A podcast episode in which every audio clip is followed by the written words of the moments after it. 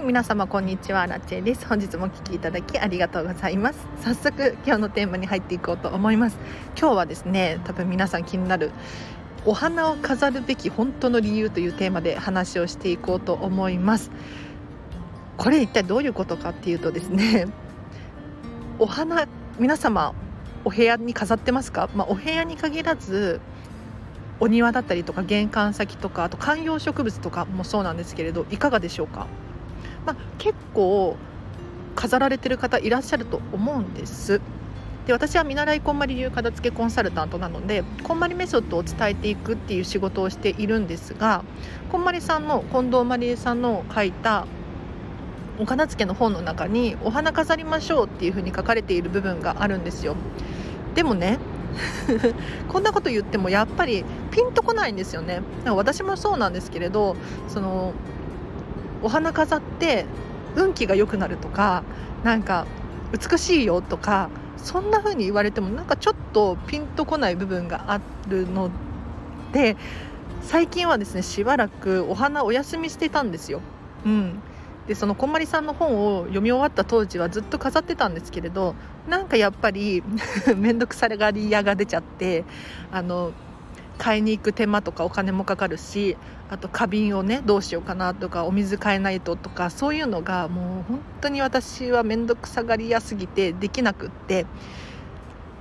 どうしたもんかなって考えてたところ昨日ですねちょうどディズニーはまず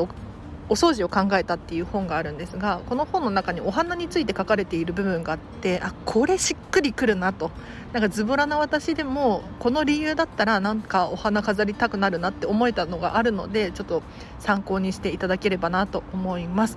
でもこんな長引かせてもしょうがないので結論を 申し上げさせていただくとですねお花を飾ることによってイメージアップにつながるっていうふうに書かれていました。これ確かにそうだなってすっごく納得したんですよね。で昨日もですねえーと、ディズニーシー東京ディズニーシーに行ってホテルミラコスタの朝食ブッフェ食べに行ったんですよ。もう本当にこのこれだけのために朝6時半にディズニーシーに行ったんですけれどやっぱり入り口とかお庭とか美しくってあのお花がね飾られていたり、まあ、植物がいっぱい生えていたりするんですよ。で皆さんも心当たりあると思うんですけれどお花が美しい場所って居心地が良かったりするんですよね。要するにイメージアップなんだっていうふうに書かれていたんです。でこれ一体どういうことかっていうと詳しく話をさせていただくとやっぱりお花がこう飾ってあると人が寄りつきたくなる。そんな場所になるんだっていうふうに書かれていました。だから地域の人たちも嬉しい。お手入れがされていてお花が綺麗になっていて居心地がいい。なので何にも殺風景な風景よりもやっぱり見ているだけで心地が良いんですよ。で私今日も今ですねあの お花が綺麗なところでちょっとスタンド FM 撮ってるんですけれどやっぱりね楽しいワクワクするというか居心地がいいんですよね。なんか気が良くなるからとかそういうのはちょっとよくわからないんですけれど見てるだけであ可愛いな美しいな綺麗だなって思えるんです。でこれがなんだろうな汚いゴミがいっぱい落ちてるようなところだったらネガティブになるじゃないですか。なんかここ汚いから居心地悪いなとかって思いますよね。そうじゃなくってきちんとお手入れがされているお花に囲まれていると人は嬉しいんだなって思います。でこれってお部屋とかお家とか全て言えることだなって思うんですけれどお部屋の中が片付いているとか美しいとかお花が飾ってあるってなるとイメージアップにつながるんですよ。あこの人お花飾ってるとかお隣さんのお庭がすごく綺麗だとか。やっぱり人ってそういう居心地のいい場所、うん、お庭とか玄関先もそうだと思うんですけれど汚いってなるとちょっと近寄りがたかったりしますよね。そうじゃなくってちゃんと整えられていて美しいってなると羨ましいなじゃないけれど 近寄りたくなるんですよ。だからもうイメージアップにつながるんだっていうふうに書かれていて確かにその通りだって思ってちょっと大反省したんですね。というのも私は見習いこんまり流片付けコンサルタントなので皆さんにときめく人生を送るっていただくのをお手伝いするっていうのを仕事にしようとしているんですがやっぱり蝶の本人が私荒地自身が美しいお部屋に住んでいたりとかお花がね飾ってあって手手入れがすごいされていてとか 絵が飾ってあったりとかしたらイメージアップにつながるじゃないですか。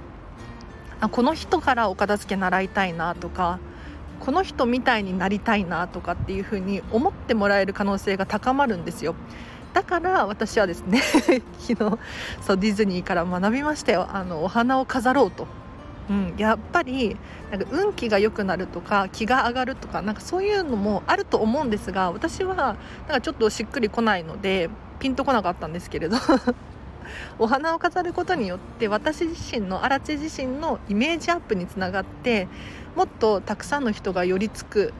可能性が高まりますよね。って考えたらやっぱりお花とか飾るべきだなって思えたんです、まあ、お花に限らずちゃんとお部屋をお片付けしているだったりとか小物一つ一つにこだわりを持つとかそういうことでも大丈夫だと思うんですがお花を飾るべき本当の理由、うん、なんか気が良くなるよとかじゃなくってで私アラチェはですね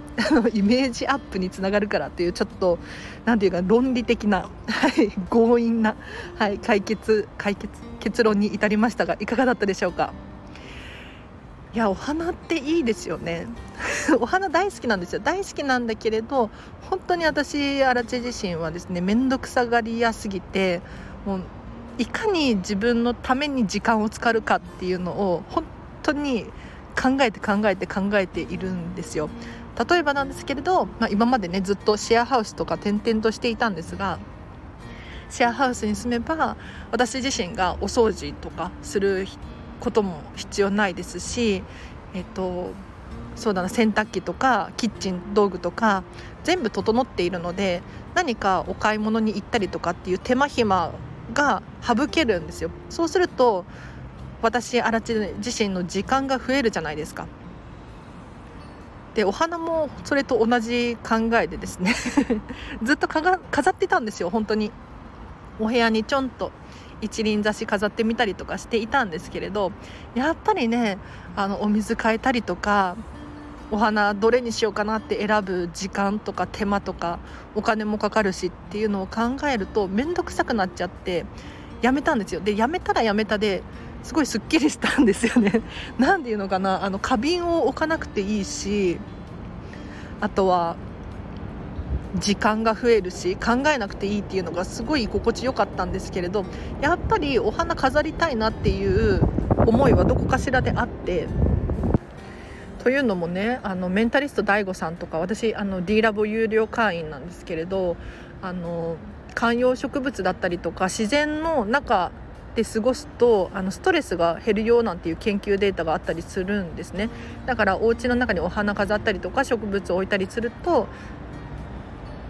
ストレスがガクッと減っていいことがいっぱいあるんですよ。だからちょっと私はですねどちらかというと科学的なタイプの人間で、うん、論理的っていうのかな。はい。な解釈になってしまったんですがお花ってねまあ運気もね多分良くなると思いますので 飾ってみるといいと思いますということです。はい、では今日はここまでにします。えっと今日の合わせて聞きたいを紹介させてください。今日はですね何でもないものこそこだわりを持とうというテーマで話した回がありますのでこちらリンク貼っておきますぜひチェックしてくださいでこれどういうことかっていうとなんとなく持ってしまっているものありませんか？例えばボールペンとか鉛筆とか消しゴムとかこだわって買ってるなんていう方って結構珍しいと思うんですね。ただこういったちっちゃなものなんか大きなものってこだわって買ったりするじゃないですか。例えばスマホとかもそうだし車とかもそうだと思うんですけれど大きいものはこだわるんですがちっちゃいものですね。本当に何でもいいやっていうふうに思うものこそこだわりを持つといいことあるよっていうテーマで話した回がありますのでぜひリンク貼っておきます。チェックしてみてください。で最後にお知らせをいくつかさせてください。えっと LINE で公式アカウントやっております。こちらはですねアラチェの無料のメルマガです。で毎日毎日お片付けに関する情報を300から500文字程度送信させていただいております。で足立さんから LINE が来ることによってお片付けのモチベーションがキープされたりとかあとは生活に役立つヒントなんていうのを提案させていただいておりますのでぜひ気になる方いらっしゃいましたらこちら無料です。登録してみてください。であと特典としてはですねアラチェに直接メッセージが送れる設定にしております。なので私に聞きたいことご質問だったりとかアラチェさんに伝えたいメッセージがあるっていう方はですねこちらの LINE 公式アカウントをご利用ください。でもし匿名で質問を送りたいという場合はですねこのスタンド FM 内のレターの機能を使ってください。こちらがね非常に便利であの完全に匿名で長文を送ることができますので、ね、私確実にチェックしていますのであのお片付けに関するお悩みご質問私に聞きたいこと何でも結構です。遠慮なく送ってみてください。あとはですね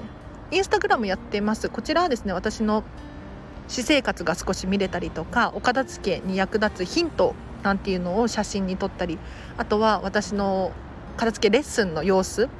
お客様のビフォーアフターの写真なんていうのを載せていますのでぜひぜひあのお片付けの参考にご利用いただければなと思います。あとはお知らせとしては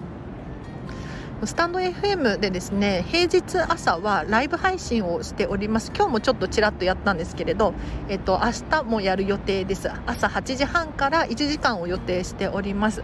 えっと、お片付けのおやお悩み何でも答えますっていうライブ配信をしておりますのでコメント欄でですね、えっと、お片付けに関するご質問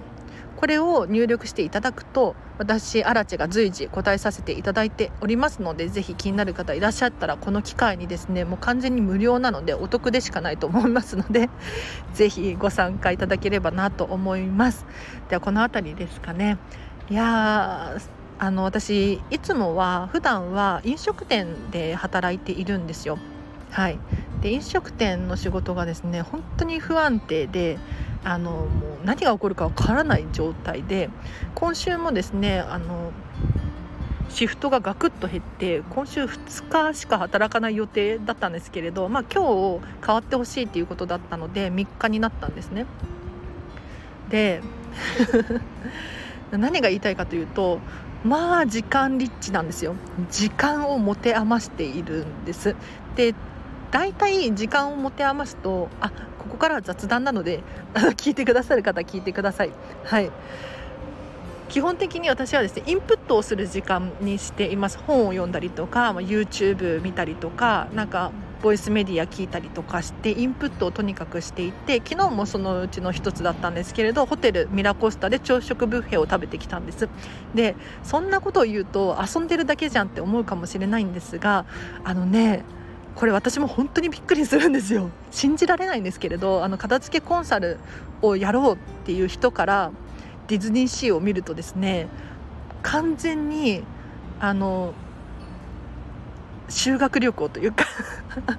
研修旅行なんですよ。で何が研修旅行だったのかっていうと例えばもう本当に美しいんですよね。でこれってお家とかお部屋に使えないかなっていうアイディア盛りだくさんなんです。例えばもう床がピカピカに磨き上げられていて本当に天井のシャンデリアがそのままそっくり映ってるんですよ。反射してるんですよ。そうするとなんかシャンデリアが上からも下からもあるような感じで見えて美しいんですよね。これが床が曇っていて反射していなかったら、まあ、何とも思わないかもしれないんですけれど何て言うのかな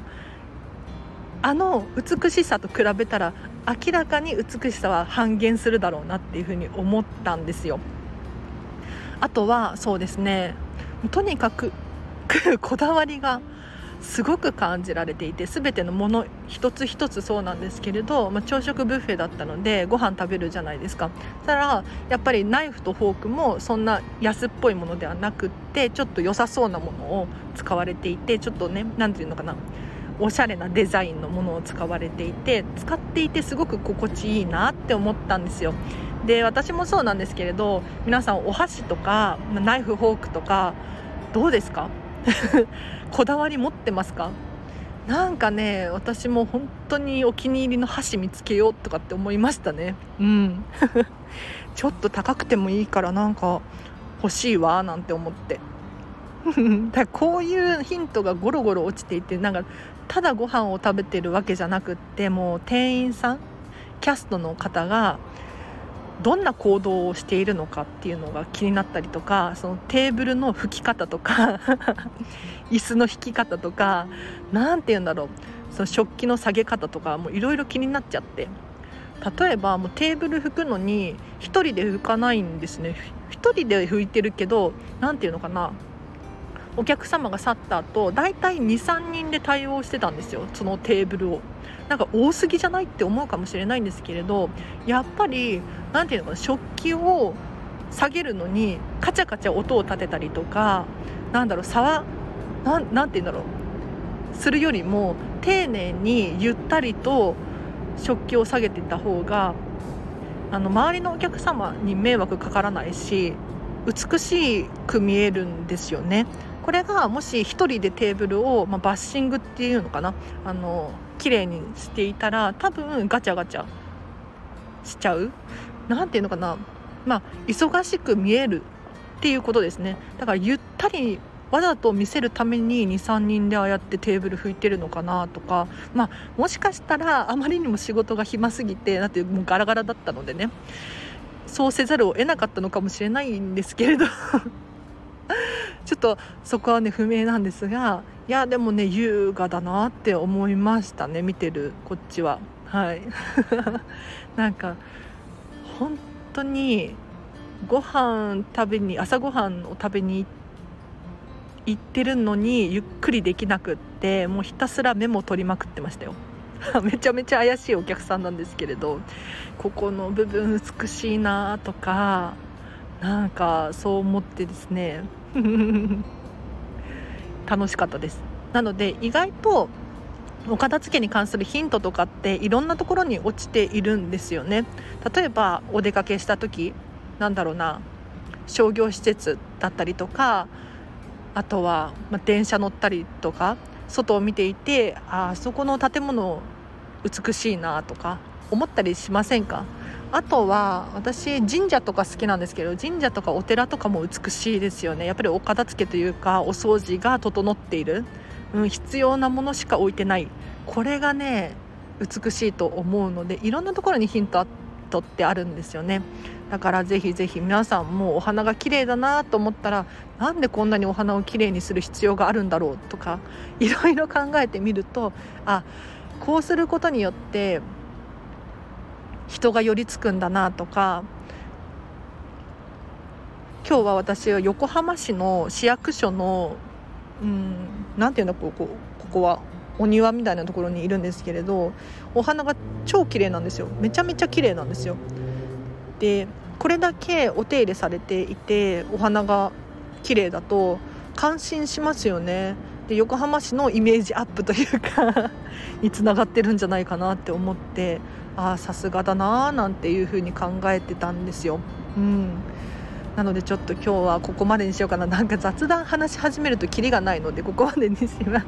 なのでもしあの明日の朝ですね8時半からを予定しておりますがぜひ、えーと、お片付けに関するご質問お悩みある方は